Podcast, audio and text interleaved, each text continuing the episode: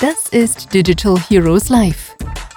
Dein Podcast über den digitalen Alltag, Digital Tools und Interviews mit Menschen, die mehr als nur Bits und Bytes bewegen.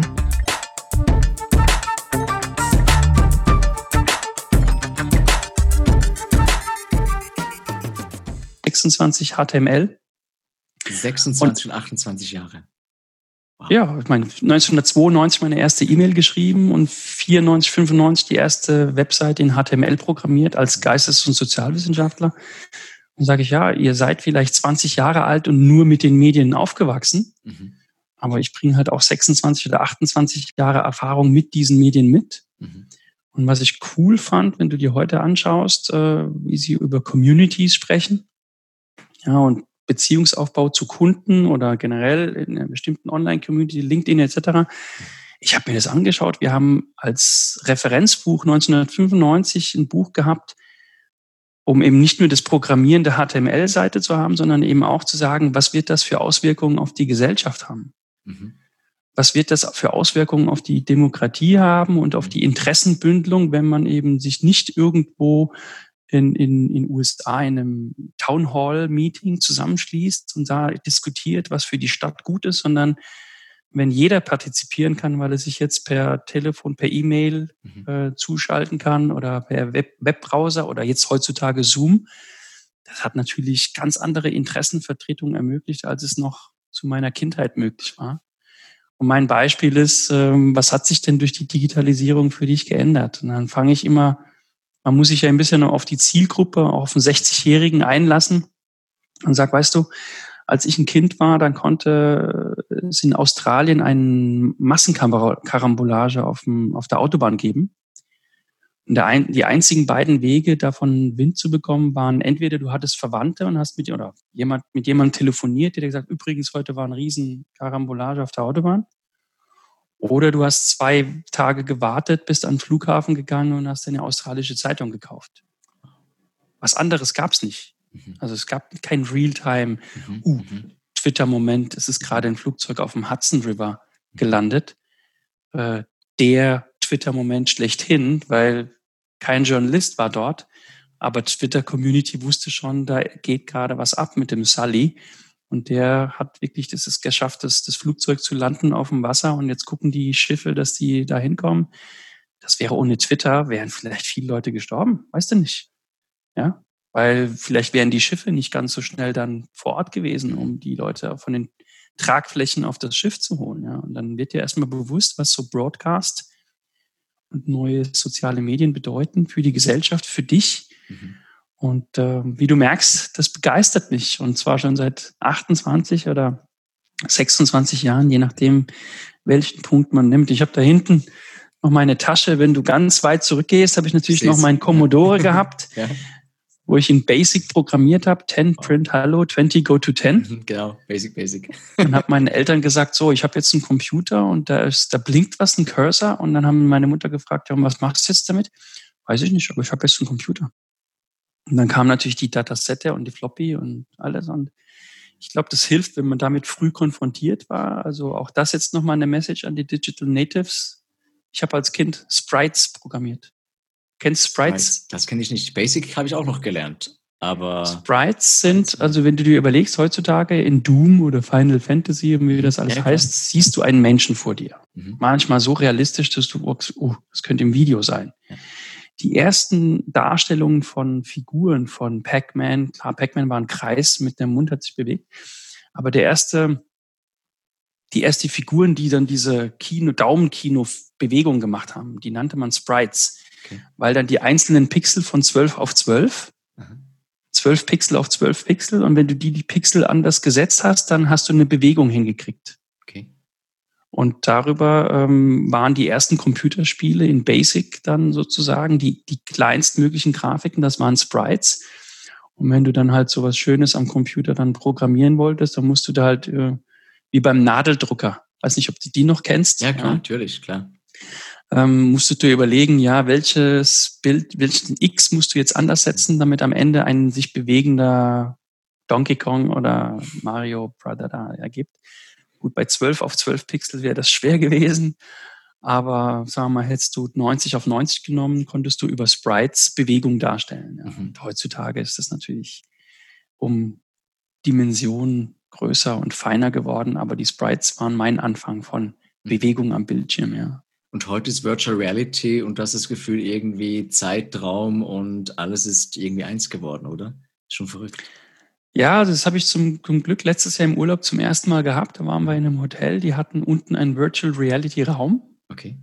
Und dann konntest du dir halt diese Brille aufsetzen, hast dann bestimmte Spiele gemacht oder konntest du auf dem Mount Everest rumlaufen. Mhm. Etwas, was ich weiß, das ist sehr für den Körper sehr anstrengend, weiß ich, das werde ich in meinem Leben wahrscheinlich nicht mehr hinkriegen, auf 8500 Meter hochklettern und dann die Welt von oben sehen und die Krümmung des Horizonts.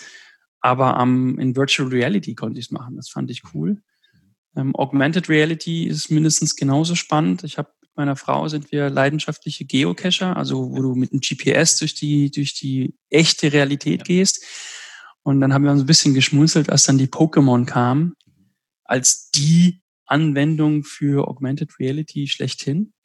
Aber tatsächlich bei Squared Online haben wir uns angeschaut, wie beispielsweise über Augmented Reality in einem in einer Bank oder einer Versicherung Modelle und Daten visualisiert werden, um einfach der, der Daten Herr zu werden. Also jemand, der sich mit Business Intelligence beschäftigt und dann über Augmented Reality um sich herum visualisierte Daten sieht der kann natürlich mit den ganzen Sachen besser umgehen, als wenn er sich mit zwei oder drei Bildschirmen die Sachen anschaut. Und so haben wir uns dann auch überlegt, ja, welche Technologien sind nach dem Gartner Hype Cycle die nächsten, die so reif werden, dass sie uns helfen, besser zu arbeiten, weil wir so stupide Aufgaben nicht mehr machen müssen. Und äh, das ist eigentlich schon mein, mein Credo in, im Digitalen, dass eben die Technik die uns überwacht und die Gesichtserkennung macht, die macht vielen zu Recht, wie ich finde, Angst.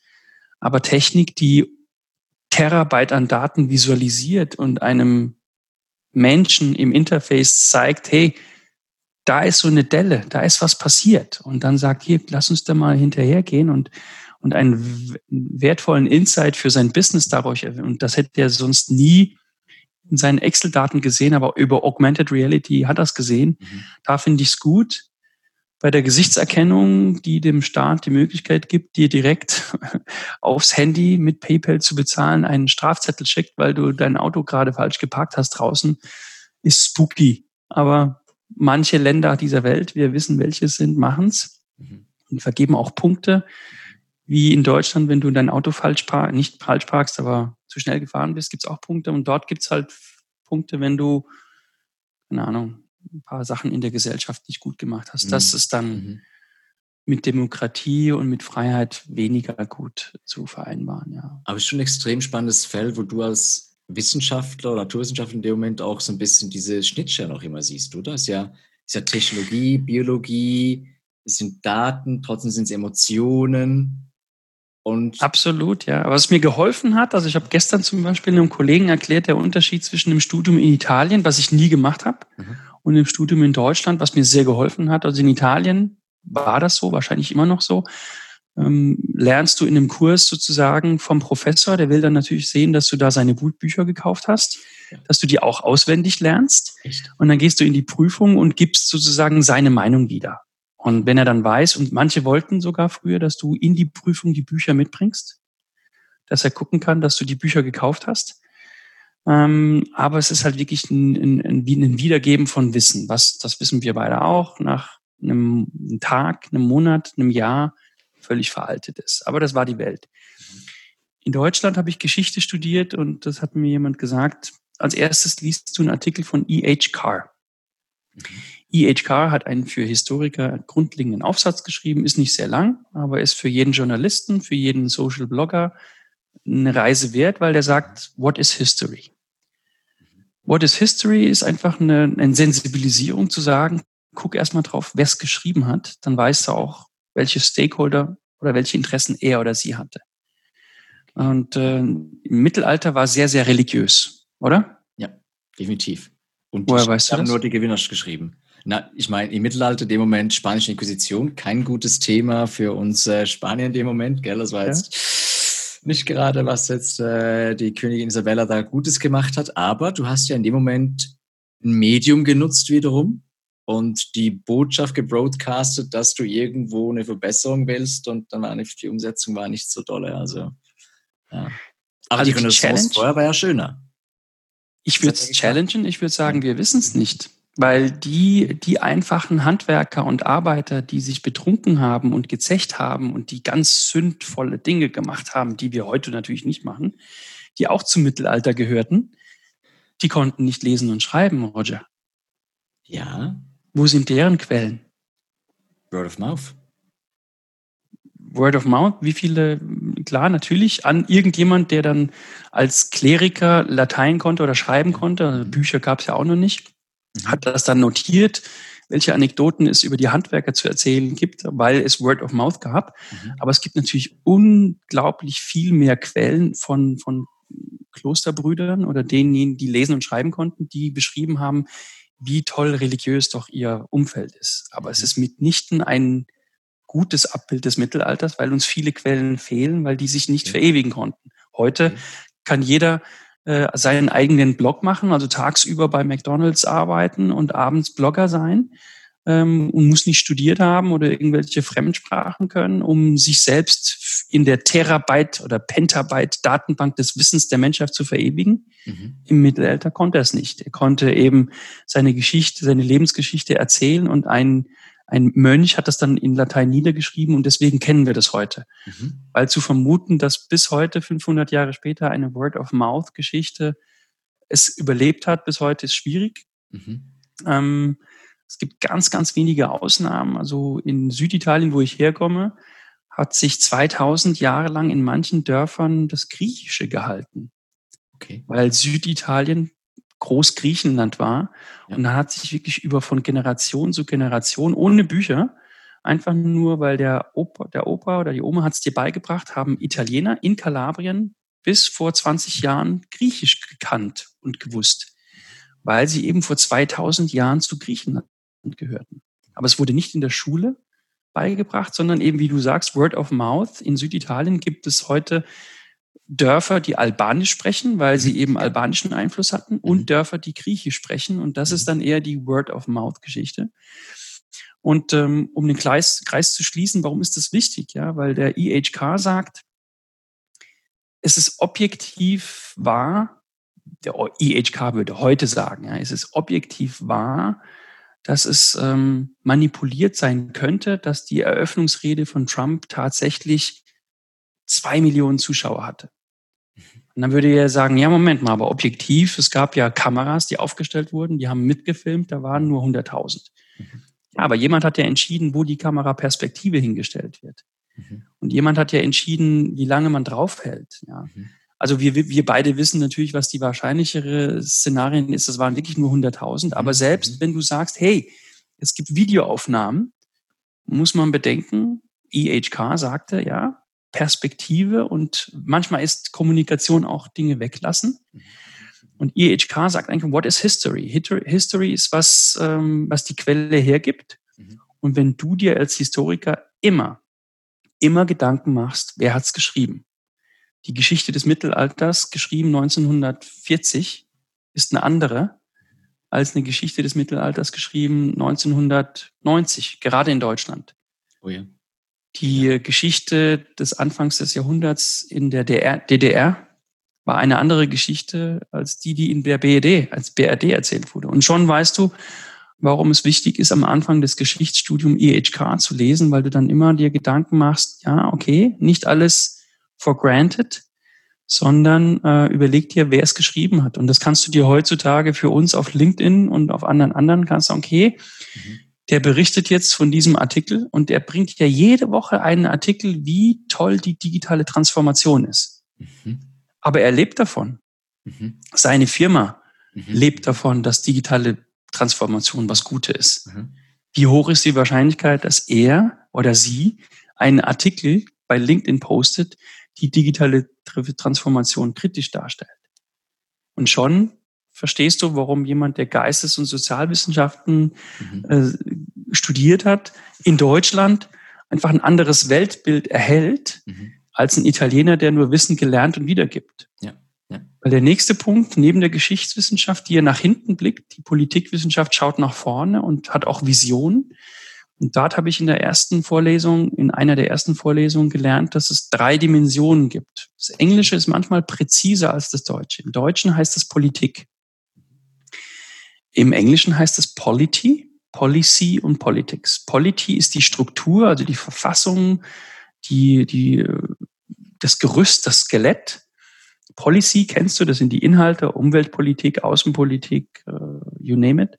Und Politics ist der Prozess. Mhm. Und schon hast du eigentlich einen Begriff wie Politik viel präziser dargestellt, weil du dann mit jemandem sagst, Moment mal, aber wovon redest du? Politik ist anstrengend.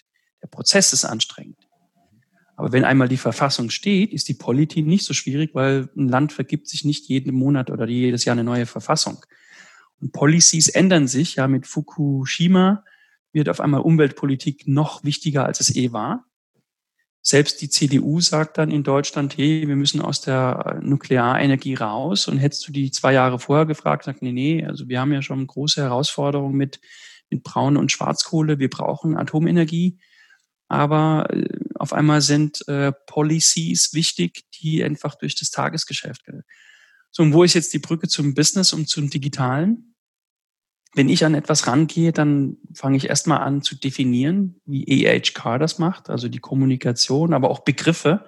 Was ist für mich Digitalisierung?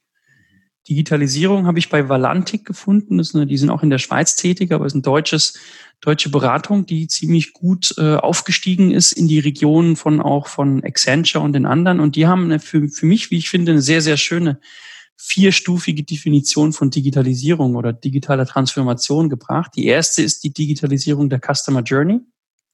Natürlich sehr schön für einen Vertriebs- oder Marketing-Spezialisten, der weiß, klar, es hat sich jetzt verändert, wie man etwas kauft als Konsument, aber auch wie man als Unternehmen die Customer Journey plant, weil die Touchpoints müssen dann berücksichtigt werden. Der zweite Bereich ist die Digitalisierung der, ähm, der Wertschöpfungskette, also Vertrieb, Produktion, vielleicht auch ähm, Lieferkette vor dir, also wie du deine Rohstoffe bekommst. Da ist natürlich Daten ist das, das, das Highlight. Und wenn du entlang der Lieferkette die Daten weitergeben kannst, dann kann man besser planen. Also wenn du Daten von deinem Rohstofflieferanten hast, wie viel Diamanten oder Gold verfügbar ist gerade, dann kannst du auch als Gold verarbeitendes Unternehmen anders und besser planen für deinen Wertschöpfungsprozess. Das heißt, da ist die Digitalisierung in der Wertschöpfungskette interessant. Und dann kommt der nächste, ist das, das was mich 20 Jahre lang beschäftigt hat, nämlich die Digitalisierung der Business Support Systeme. Also du als Unternehmen möchtest natürlich auch digital arbeiten im Recruiting, im Finance. Also du möchtest natürlich schneller und effizienter arbeiten und nicht 20 Menschen ähm, wie 2000, wie im Jahr 2000 noch 20 Menschen dafür beschäftigen, dass sie einen Zwischenbescheid oder einen, einen Bescheid, wir haben Ihre Postbewerbung bekommen, wir melden uns nächste Woche bei Ihnen oder nächsten Monat eher, äh, diese Menschen haben ihren Job nicht. Die haben jetzt andere Jobs, weil sie eben nicht mehr Zwischenbescheide für eine Postbewerbung machen, sondern die, die, die Prozesse eines Unternehmens wurden digitalisiert. Ja, und die vierte Dimension der Digitalisierung ist die Digitalisierung des Arbeitsplatzes. Hätten wir uns so vor zwei Jahren auch gar nicht gedacht, dass das so wichtig ist. Mit Corona, wo von heute auf morgen Tausende von Mitarbeitern oder 50 Mitarbeiter ins Homeoffice geschickt wurden, ist dann schon relevant, ob die mhm. Digitalisierung des Arbeitsplatzes schon stattgefunden hatte oder erst jetzt mhm. in mühsamer Arbeit nachgeholt wird, weil sie dürfen nicht ins Büro kommen. Mhm. Und äh, da wird es andere Wege geben, sich damit auseinanderzusetzen. Aber mich als Politik- und Geschichtswissenschaftler hat diese Dimension gepackt, oder diese Definition gepackt, weil sie sehr viel abdeckt. Ja. Also die Wertschöpfungskette, die Customer Journey, die internen Systeme und den Arbeitsplatz. Ich glaube, wenn du die vier Bereiche abgeklärt hast mit einem Kunden, dann hast du schon viel besprochen, weil er sagt, ja, wir müssen digital transformieren. Roger, was machst du, wenn jemand dir sagt, wir müssen digital transformieren? Ich frage mal, was versprichst du dir davon und wo soll die Reise hingehen, gemäß, gemäß deiner Intention? Weil oftmals ist ja das, was die Person sich dahinter vorstellt, vielleicht gar nicht die Transformation, die nötig ist. Wäre es mehr eine Mediation oder letzten Endes eben sogar nur so ein ganz kleiner Anschubs von ein, zwei Kernprozessen. Aber ja. Ist, ist noch ist eine gute Frage, ja. Aber sind sich da? die Leute bewusst? Weißt du, dass sie das irgendwie auch differenzieren können und müssen? Ob sie sich dessen bewusst sind, ja. glaube ich nicht. Nee, das ist natürlich das, das Schwierige an digitaler Transformation oder Digitalisierung, you name it, ist natürlich erstmal die Definition. Ja, was verstehst du persönlich darunter? Genau. Und äh, jemand sagt, ja, wir, wir möchten gern digital transformieren und eigentlich möchten sie nur ihren ihre Rechnungsstellung und Auftragseingang vom Fax und Papier und Excel auf was Moderneres bringen. Also du lachst, aber es wird ja. wahrscheinlich noch in Deutschland viele mittelständische Unternehmen geben, da ist das auch so. Und auch da habe ich wieder, seltsamerweise heißt es ja immer, dass die deutsche Sprache ein bisschen mehr Wörter braucht als die englische. Mhm. Aber da haben auch die, die Amerikaner im Englischen auch eine sehr, sehr schöne Unterscheidung zwischen Digitization, also das praktisch etwas ist analog da, also Papier, mhm. Fax, mhm. und wird jetzt einfach nur eingescannt und ist damit in Einsen und Nullen und nicht mehr als Papier verfügbar und verarbeitbar. Dann gibt es natürlich die Digitalization. Das geht dann schon eher in die Richtung von der Definition von Valantik, ähm, bestimmter Prozesse. Und dann gibt es die Digital Transformation, so das ist das, das ist die größte Keule. Also dann geht es wirklich drum. Transformation ist ja das Besondere. Am Ende einer Transformation gibt es kein Zurück mehr. Also das ist, du bist, du bist jetzt anders und du mhm. kannst dich nicht morgen wieder mit einem lila oder blauen T-Shirt, sondern dein Business ist so dermaßen transformiert, dass es definitiv und lang halten. Also du, du willst und du kannst auch nicht mehr zurück. Und ähm, das ist für mich einfach ähm, ja im Vertrieb generell, der ja immer, das ja immer mein Thema gewesen ist, immer am Anfang zu klären, zu sagen. Jemand sagt, um zu verstehen, braucht er eigentlich nur Digitization oder ist er schon im Digitalization, weil er da Pain Points hat und er merkt hat, ich meine Konkurrenten machen das alle, ich nicht, also mache ich jetzt mit, bevor ich untergehe. Oder ist ein Unternehmen schon längst durch die Digitization und Digitalization und will jetzt eigentlich schon noch mehr, die wollen wirklich transformieren? Das kriegst du nur raus, indem du den abfragst und sagst, naja, lass mal hören, wie weit ist der schon? Und, äh, und dann kannst du natürlich dann anfangen zu sagen, okay, dann fängst du natürlich auch deine Sprache an zu, zu anzupassen. Also jemanden, der jetzt erstmal nur seinen analogen Prozess digitalisiert, also digital darstellen will, dem sagst du nichts von Blockchain. Mhm. Besser nicht. Blockchain ist in fünf Jahren relevant, in zehn Jahren, bei denen noch nicht, weil die haben noch Papier. Und dem klarzumachen, warum eine dezentrale, äh, hacker-unfreundliche Datenbank wie Blockchain für ihn interessant sein könnte, ist zehn Sprünge auf einmal.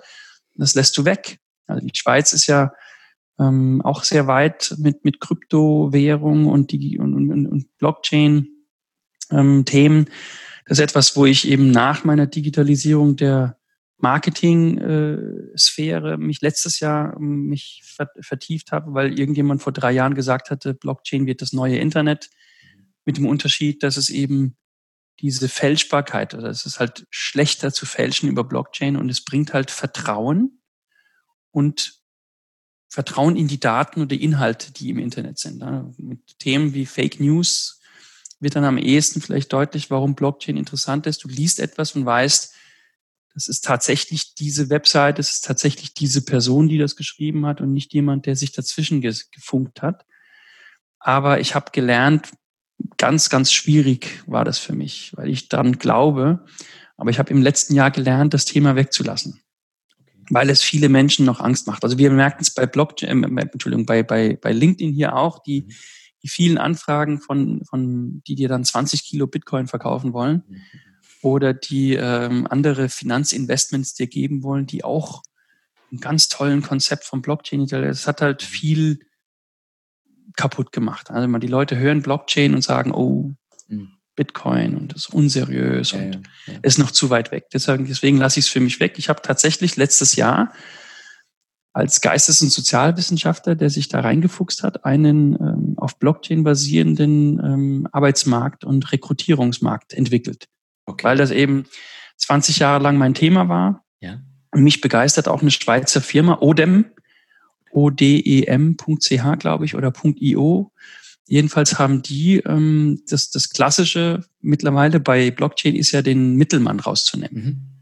Also klar, du brauchst genau. keine, Du brauchst keine Bank mehr, weil du kannst mir jetzt Geld schicken ohne PayPal, ohne nichts. Du gibst mir deine Adresse und das Geld fließt von deinem Bitcoin-Konto auf meins und du brauchst kein PayPal dazu, keine Bank und nichts, sondern der Mittler ist weg. Mhm. Hat seine Vorteile, wenn die Menschen das nutzen.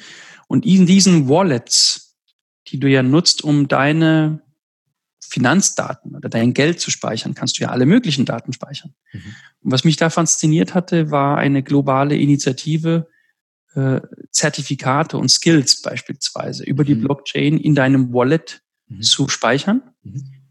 Und eine Organisation muss nicht ein Unternehmen sein, kann auch die Caritas oder eine, die, die Kirche oder irgendjemand, der da ein Wallet auflädt mit Geld, kann dann sagen, ich suche genau diese Skills und kommuniziert dann direkt mit dir, mit deinem Wallet, weil du sagst, ja, wenn mir ein Unternehmen fünf Euro gibt für meine Daten, dann bin ich bereit, meine E-Mail-Adresse und meine Telefonnummer weiterzugeben. Und du hast dann von heute auf morgen die Jobbörsen im Internet, den Personalberater, den Headhunter, alle weggesetzt, weil anstatt einen Headhunter und eine Jobbörse oder eine Zeitung zu bezahlen als Recruiter. Bezahlst du die fünf Euro direkt demjenigen, der die Datenhoheit hat. Also du musst nicht mehr deine persönlichen Daten bei Facebook, Stepstone oder wie sie alle heißen hinterlegen, sondern du entscheidest, dass du deine persönlichen Daten monetarisierst. Und je mehr Menschen ihre persönlichen Daten nicht im Internet, bei LinkedIn beispielsweise ist das auch ein Thema, kannst du deine Credentials machen, aber es gibt eine Digital Credential Initiative vom, vom MIT, aber auch viele europäische Universitäten, die sagen, wir als Universitäten zertifizieren unsere Studenten über Blockchain. Mhm. Die laden sich ihr Universitätszertifikat in ihre Wallet mhm. und du kannst später auf LinkedIn oder auch generell mit einem Peer-to-Peer, -Peer, mit einem Recruiter direkt ähm, dich austauschen. Und was ist der Vorteil? Liegt jetzt auf der Hand. Recruiting hat manchmal auch mit Background-Checks zu tun. Ja. Hat er wirklich da gearbeitet? Ja, ja, genau. Ist dieses Universitätszertifikat aus Afrika echt oder aus Asien? Mhm. Und in Corona war mein Lieblingsbeispiel, ja, warum sollte ein Krankenhaus eine Blockchain-zertifizierte, Blockchain-basierte Rekrutierung einsetzen? Naja, weil es vielleicht in den verschiedenen mitteleuropäischen Ländern nicht genügend Krankenpfleger oder Krankenschwestern gibt. Und auch jemand mit einer Ausbildung aus, aus Afrika oder aus Asien rekrutiert werden soll. Aber du musst natürlich sicherstellen, dass das jetzt kein Fake-Zertifikat als Anästhesist ist, mhm. sonst kannst du den ja nicht auf deine Patienten loslassen. So, das hat dann sechs Wochen gedauert. In der Zwischenzeit ist die Anästhesie mit einem Menschen weiter unterwegs, statt mit dreien. Mhm. Aber nach sechs Wochen ist dann endlich aus Afrika oder aus Asien die Bestätigung, ja, dieser Mensch ist wirklich Anästhesist und hat das nicht irgendwo zu Hause am Photoshop gemacht. Ja. Und mit Blockchain kannst du der Situation, die diese Organisation in Afrika hat direkt auf die Blockchain den Namen der Person hinterlegt. Die präsentiert sich bei dir und du kannst innerhalb von 48 Stunden guten Gewissens und legal, also auch deinen Autoritäten gegenüber rechtfertigen, ich habe den als Anästhesist eingestellt, weil er glaubhaft machen konnte, dass er in Afrika eine Ausbildung als, als, als Anästhesist hatte. Mhm. 48 Stunden, Roger. Was? Nicht was sechs hat, Wochen. Was hat es für einen Einfluss auf diese ganzen Expertinnen und Experten und das Personal Branding? Wir haben ja anfangs drüber gesprochen, von wegen, du hast ein Brand, ja, ähm, einerseits dein Name, Pier Paolo Perone, aber auch 3P und das gibst du dir selbst und mit der Zeit etabliert sich da etwas und jetzt plötzlich kommt dann so Technologie, die sagt, hm, das bist du ja gar nicht wirklich, du, du musst es irgendwo zertifizieren lassen. Wer hat dann letzten Endes noch die Macht und auch dementsprechend auch den Hebel, das zu verifizieren oder falsifizieren? Ich meine, es würde bedeuten, wenn es gut läuft, dass wir gleich 99 Prozent aller Berater verlieren, weil nicht zertifiziert, mhm. nicht sonst irgendwas.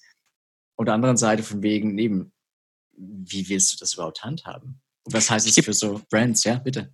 Ich, ich gebe dir zwei Beispiele, gerade ja. aus den letzten Wochen. Also mhm. ja. mh, bei Amazon kennst du zum Beispiel den zertifizierten Kauf. Ja. Sagen, okay, also jemand, nicht irgendwie jemand hingegangen, sagt, oh ja, ich bin jetzt nicht Amazon selbst, sondern ich nutze die Plattform Amazon. Ähm, ich gebe dir aber ein Goodie, du kriegst äh, das Spielzeug für 50 Cent, wenn du mir danach nochmal eine tolle Bewertung hinterlässt. Mhm. Ja. Äh, Amazon löst das dadurch, sagt, okay, das, ist ein verifizierter Kauf und ja. diese Bewertung des Spielzeugs ist tatsächlich über die Plattform gelaufen. Also jemand hat das Geld bezahlt und hat dann bewertet, dass das gut ist. Aber es kann immer noch gekauft sein, weil jemand hat nur gesagt, das ist ein, ein tolles chemiefreies Spielzeug aus China, aber war es nicht. Er hat das geschrieben, weil er eben 50 Cent statt 5 Euro bezahlt hat. Ja.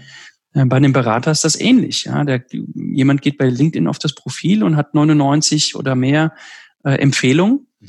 Und dann kommt natürlich schon die Information dazu, ja, ist ein ehemaliger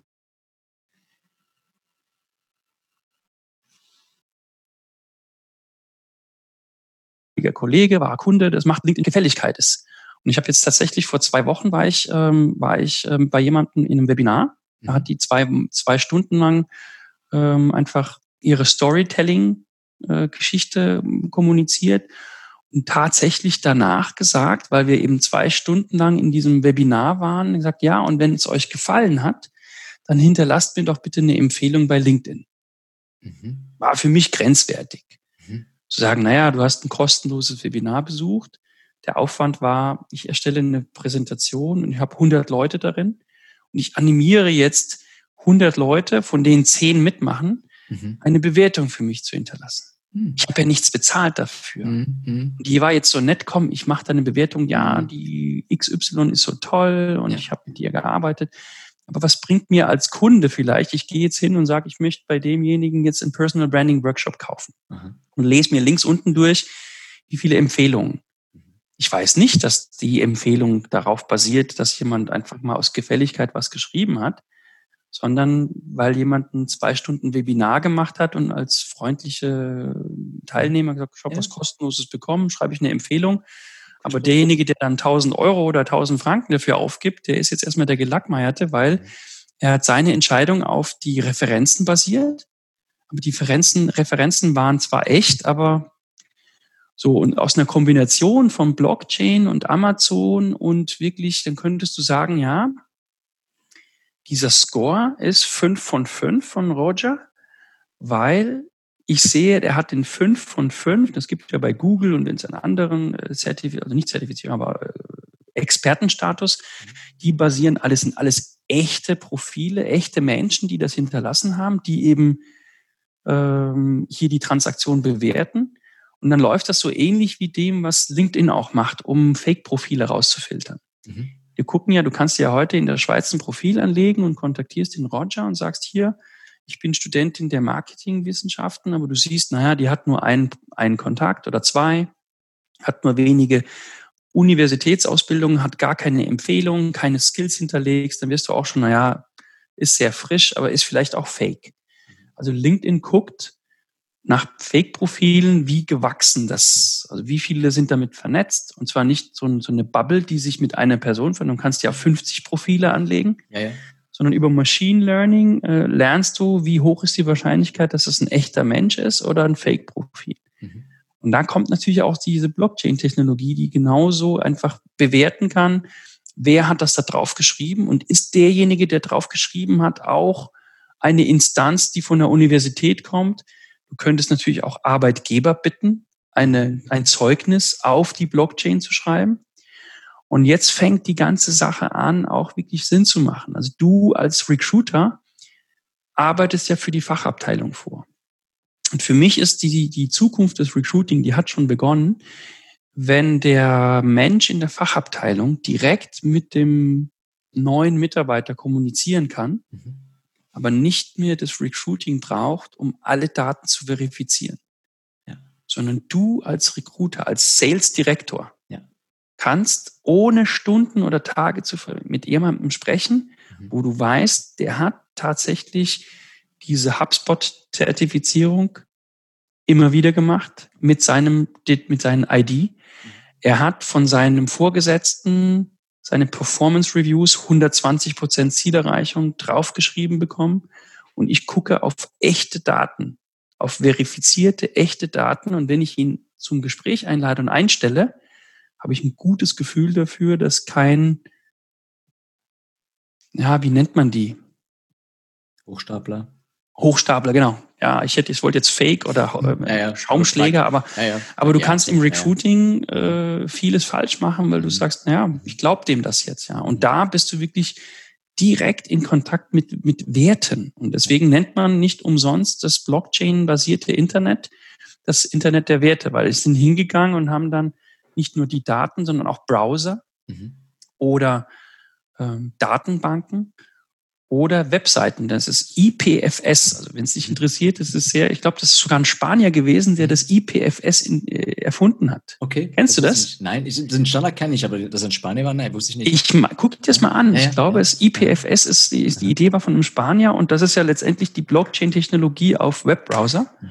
Zu sagen, ähm, auch da eine super geniale Anwendung, wo du jedem, der kritisch ist gegenüber, klar machen kannst, warum Blockchain und IPFS so viel genialer und schneller und cooler ist.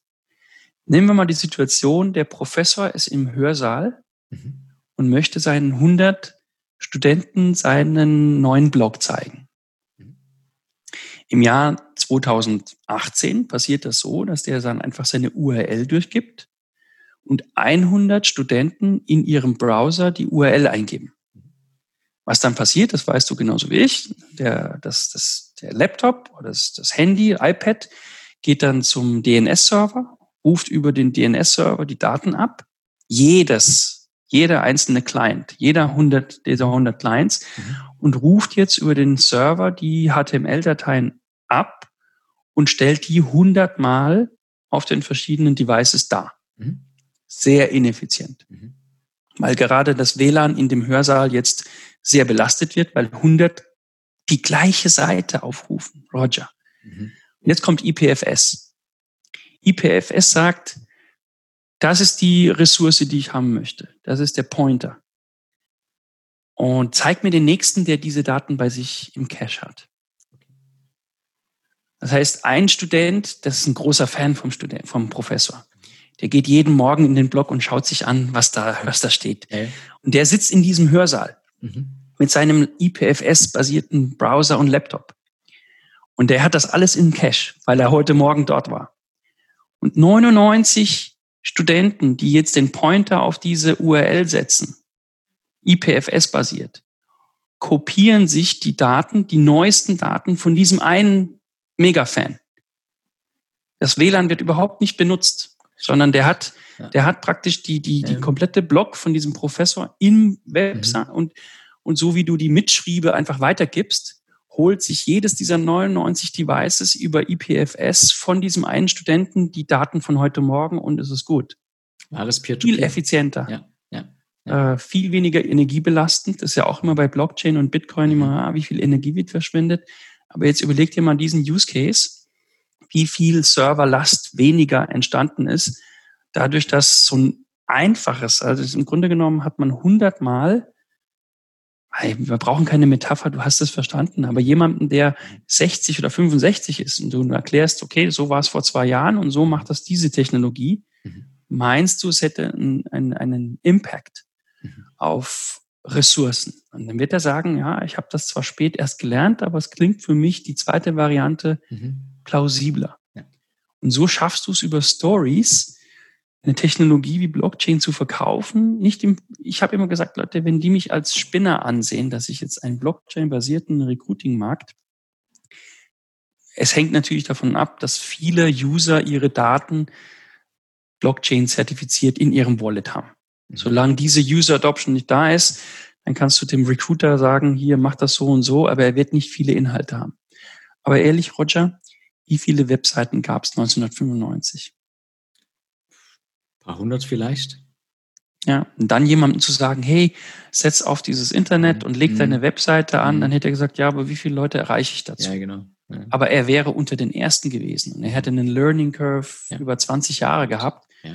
Und jemand, der heute als mittelständisches Unternehmen sich endlich eine Webseite zulegt, also ich glaube, mhm. die gibt's nicht. Also es gibt kein Unternehmen, das keine Webseite hat. Aber es ist mit Blockchain dann so ähnlich zu sagen, naja, überleg dir mal, du bist eine der ersten Unternehmungen in deiner Branche, die darauf setzt. Dann hast du erstmal die langjährige Erfahrung. Mhm.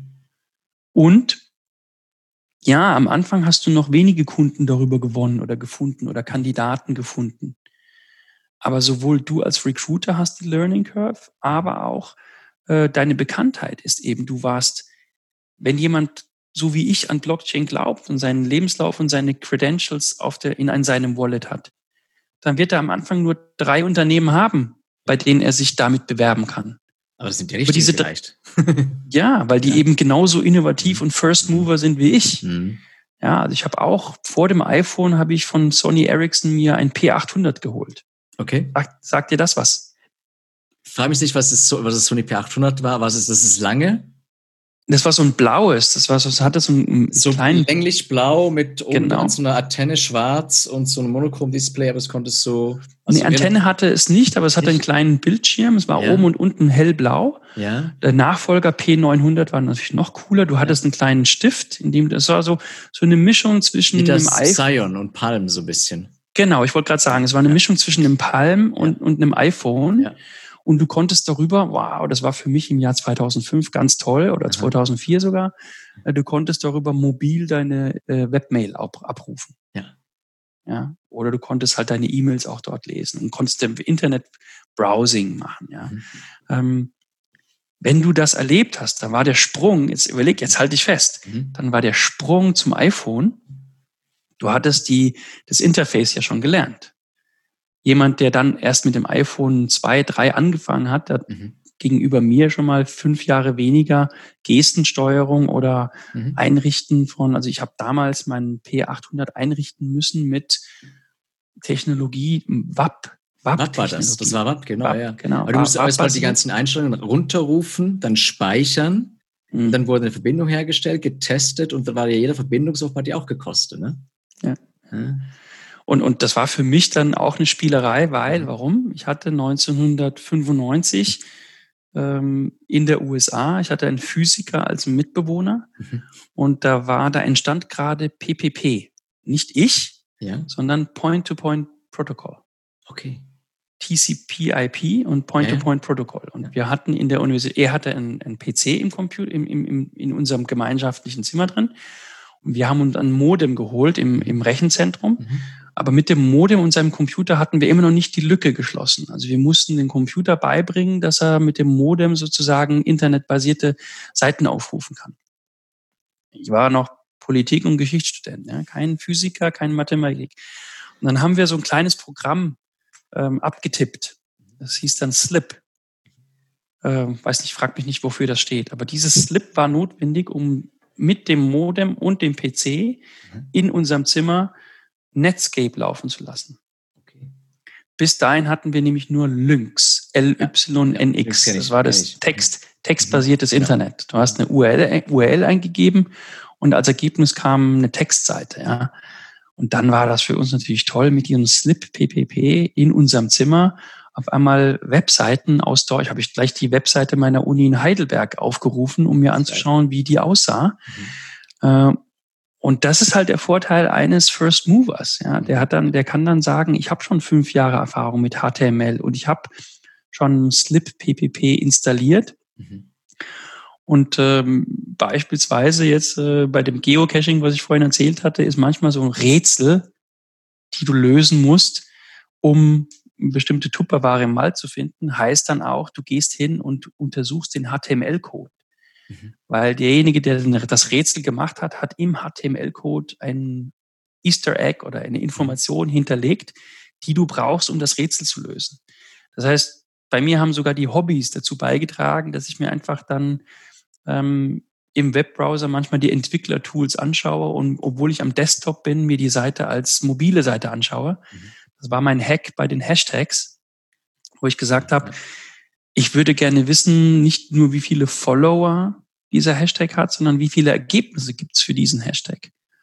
Und da habe ich letztendlich gemerkt, wenn ich umschalte zwischen der Desktop-Ansicht und der mobilen Ansicht, gibt es einen kurzen Moment, weil der Browser das einfach und LinkedIn das einfach so darstellt, wo du tatsächlich die Ergebnisse für diesen Hashtag siehst. Und ich habe dir das ja geschickt, die Excel-Datei mit meinen Hashtags. Ich, ich habe bisher gutes Feedback bekommen. Oh ja. Das ist Wahnsinn. Die dann heißen, wenn du tatsächlich einen Hashtag wie Content-Vermarktung beispielsweise hast, der wird von vielen ver also verfolgt. Mhm. Aber es gibt nur 300, 400 Beiträge. Mhm. Da ist halt meine Theorie aus dieser ganzen Denke heraus, naja, wenn viele Leute dem Hashtag folgen und du einer der wenigen bist, der, der ihn vergibt, dann hast du natürlich eine große Trefferfläche und eine höhere Wahrscheinlichkeit, dass dein Inhalt gesehen wird. Mhm. Während wenn es ganz viele Beiträge zur Automobilindustrie gibt, mhm. weil natürlich jeder Automobilhersteller, der bei LinkedIn ist, sagt, naja, mein, als ersten Hashtag muss ich natürlich Automobilindustrie nehmen. Dann hast du zwar viele Follower, aber auch viele Inhalte und das nenne ich dann saturiert. Naja, da kannst du zwar auch deinen Artikel dazu beitragen, aber die Wahrscheinlichkeit von der SEO oder auch von der, von der Reichweitendenke ist halt geringer als bei Content-Vermarktung, weil da bist du eine von fünf, der was dazu schreibt und du erreichst 20.000. Deswegen habe ich einfach für mich pfiffig ähm, das so ähm, eingerichtet, dass ich letztendlich meine, also drei meiner letzten zehn Posts äh, mit Content-Vermarktung Themen geplant habe, online gestellt haben, weil ich wusste, solange da nicht andere draufkommen, habe ich noch den Vorsprung, dass eben meine Reichweite damit groß ist, bis dann sehr viele drauf kommen auf die Idee und sich das wieder nivelliert, ja. Und das halt visuell darzustellen, in dieser mhm. Boston Matrix zu sagen, welche Hashtags sind eher von den Inhalten unterrepräsentiert, bilden also eine Chance für dich als mhm. Content-Ersteller und welche sind eher überrepräsentiert und du gehst eher unter. Das sind halt so Dinge, die, da musst du wahrscheinlich eher da den Hintergrund haben, den ich habe, um zu sagen, untersucht das mal und mhm. vielleicht ist ein Insight und daraus wird dann ein, ein, ein Doing oder eine mhm. Empfehlung, ja, also. Weil es halt komplex ist, warte ich erstmal noch, bis ich eine schöne Visualisierung habe. Deswegen mhm. liebe ich ja solche Dinge wie, wie der Cyril das mhm. in der Schweiz hat. Also für mich ist der die, die, ähm, wie habe ich ihn genannt, die Bibel die Bibel fürs, für User Experience und für Digital Marketing, weil wenn ich jetzt jemanden empfehlen oder mir selber empfehlen will, was, was gibt's denn da für trendige Artikel oder Informationen, dann gehe ich jetzt erstmal nur noch auf Cyrils äh, Artikel, der immer wieder aktualisiert wird. Ja. Und lese mir das dort durch und, und mhm. äh, weiß, jemand hat sich die Arbeit gemacht, diese Kura, dieses, wie heißt es, mhm. Kuratieren. Kuratieren. Ähm, und, äh, und, und kann dann eben schauen, wie man da einfach für sich im täglichen Doing mhm was rausziehen kann, um besser zu werden, um Kunden zu gewinnen, um Leads zu gewinnen. Weil schließlich wird das das da sein, was ich jetzt hier bei, bei Vertical mache, eben diese digitalen, das Social Selling, aber das digitale Re Outreach mhm. zu Kunden, die eben auch diese Themen haben. Wir brauchen Hardware, wir brauchen Software für unsere Mitarbeiter, wir müssen oder wollen die ins, ins Homeoffice senden. Ähm, ja, wie komme ich an diese Menschen heran, diese Entscheider, die auch Menschen sind, die B2C einkaufen und die ich aber jetzt B2B erreiche. Und da ist es natürlich schon mal wichtig, sich mit all diesen Themen irgendwann mal auseinandergesetzt zu haben.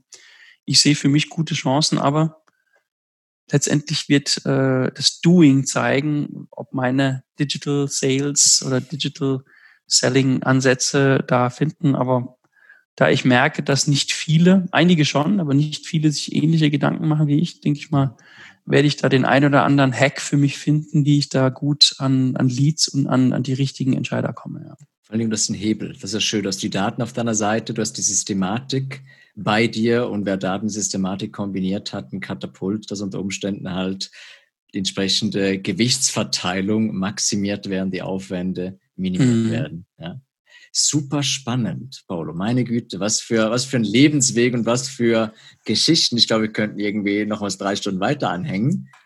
Könnten was? wir machen, ja. Gerne. ich würde würd gerne einen zweiten Teil machen, wenn du magst. Ja? Gerne, klar, ähm, natürlich. Wir sind jetzt knapp bei einer Stunde. Immer. Ja, Aber wir, haben pünkt, wir haben ziemlich pünktlich angefangen. Gell? Alles easy, genau. Ich würde gerne noch eine letzte Frage stellen, wenn ich darf. Somit ein bisschen auch ja. vielleicht einen Übergang auch schaffen für, für den nächsten Talk. Ja. Was denkst du, wo ist momentan deine größte Stärke, die du selbst mitbringst, wenn du jetzt auch mit, mit Kunden irgendwo in Kontakt bist und mit, mit deiner Firma unterwegs bist? Und was bedeutet das für die nächsten zwei bis drei Jahre? Lassen Sie sich gleich fünf Jahre machen, aber was bedeutet das für die nächsten zwei, drei Jahre? Was bedeutet es für die nächsten zwei bis drei Jahre? Für mich ja, persönlich, für persönlich, oder ja. für die Für dich persönlich, für dich. Ich denke, was, was ich schon lange mitbringe, ist wirklich dieses persönlich erstmal das Analysieren einer Situation und so, ich, ich nenne das immer die Metaebene, also den Hubschrauber, also so ja. Dinge zu beobachten, wie ich vorhin gesagt habe, mit Polity, Policy, Politics, also die Strukturen, die Inhalte und die Prozesse mir anzuschauen und dann schon mal ein bisschen höher, um eine andere Perspektive zu bekommen und runterzuschauen und zu sagen, okay, wie kann das miteinander zusammenhängen? Ähm, aber als Vertriebsmensch und als Italiener, äh, der dann äh, um die Ecke kommt, habe ich schon lange das Storytelling. Also mir fällt oft, nicht immer, aber oft einfach eine Anekdote oder eine Situation bei, wo ich es schaffe, in der Situation den Vergleich, die Metapher, also die Bildsprache. Also ich finde, für mich, ähm, gerade um so komplexe Sachverhalte wie Blockchain zu vermitteln, mhm. kommst du nicht drum herum zu sagen, ja, über Produktmerkmale. Mhm. Sagen, ja, die ist sicher und die kann man nicht hacken, sondern wenn du es schaffst, einen Blockchain-basierten Recruiting-Markt über eine Story zu mhm. verbinden und dem gegenüber zu zeigen, hier, wie zum Beispiel vorhin mit den Studenten und dem Professor. Mhm den, den Value und den Pain Point, den Pain Point nicht bei den Studenten, die haben das wahrscheinlich nicht gemerkt, wie sie die, die Hardware belasten. Mhm. Aber den Pain Point für die Soft, für die Hard, für die, für das Netzwerk an sich ja. und auch die Sicherheit, dann kriegst du auch wirklich einen 60, 65-Jährigen, der nicht damit aufgewachsen ist. Und das ist Storytelling. Ja. Ähm, ich versuche mich immer noch, die Zeit hat es mir nicht erlaubt, aber ähm, ich habe beispielsweise früh in der Vertriebskarriere im öffentlichen Dienst äh, gearbeitet und da ähm, sehr schnell ähm, es geschafft, einfach eine, eine Anwendungsmöglichkeit für unseren, für unsere Produkte im öffentlichen Dienst. Und die waren dann diejenigen, die mussten frei vom, wie beim Challenger Sale, die mussten erstmal, du musstest ihnen beibringen, teach.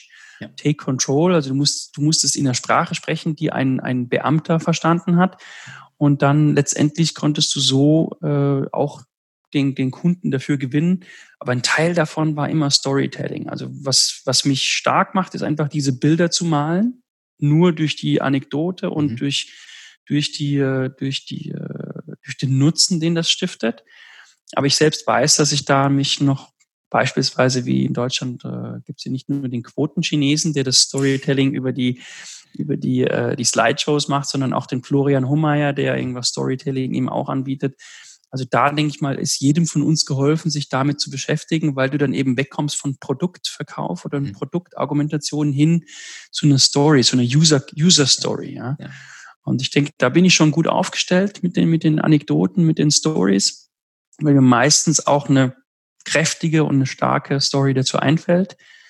Aber da, denke ich mal, ähm, ist jedem geholfen, sich da einfach in den nächsten zwei, drei Jahren auch nochmal weiterzuentwickeln, um da speziell auf die Situation und auf die Person mhm. eine Story zu finden. Aber ich denke mal, da äh, wird die Zukunft liegen, weil eben die Komplexität und die Zeit, die der Entscheider dann hat, um zu festzustellen, passt es die Story wirklich auf meine Situation und werde ich auch diesen Wert haben, ist halt wieder, sind wir wieder beim Vertrauen. Also so wie das Blockchain Vertrauen ins Internet bringt, bleibt im Vertrieb und im Marketing die Hauptaufgabe, die einzige Aufgabe, wirklich zu schauen, habe ich Vertrauen zu diesem Unternehmen und zu diesem Vertriebsmitarbeiter, dass, wenn ich bei den Kunden werde, ich einen Pain weniger habe bei mir im Unternehmen und vielleicht meine KPIs erreiche, aber mein Unternehmen weitergebracht habe. Das ist eine Vertrauenssache.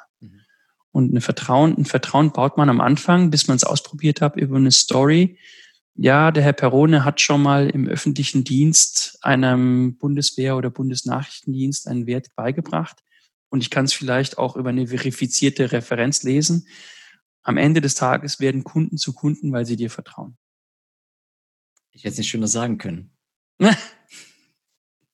Und es war ein wahnsinnig spannendes, kurzweiliges Gespräch. Ich sehe gleich hier, die Stunde ist längst überschritten. Lieber Pier Paolo, Grazie tanto, vielen lieben Dank für deine Bei Zeit. certo, di niente. Und ich würde mich freuen, wenn wir noch eine zweite Runde einlegen könnten zu einem späteren Zeitpunkt. Falls Sehr gerne, Spaß Roger. Nur nicht auf Französisch oder Spanisch, dann Nein, spreche ich. Holländisch. Langsam. Äh. Nederlands. vielen, vielen lieben Dank. Wir schreiben ich habe zu danken. Sehr gerne, ja. Ganz, ganz schönen Abend. Roger, schönen Abend. Danke, Danke dir. dir. Bis bald. Ciao. Mach's gut. Ciao, ciao.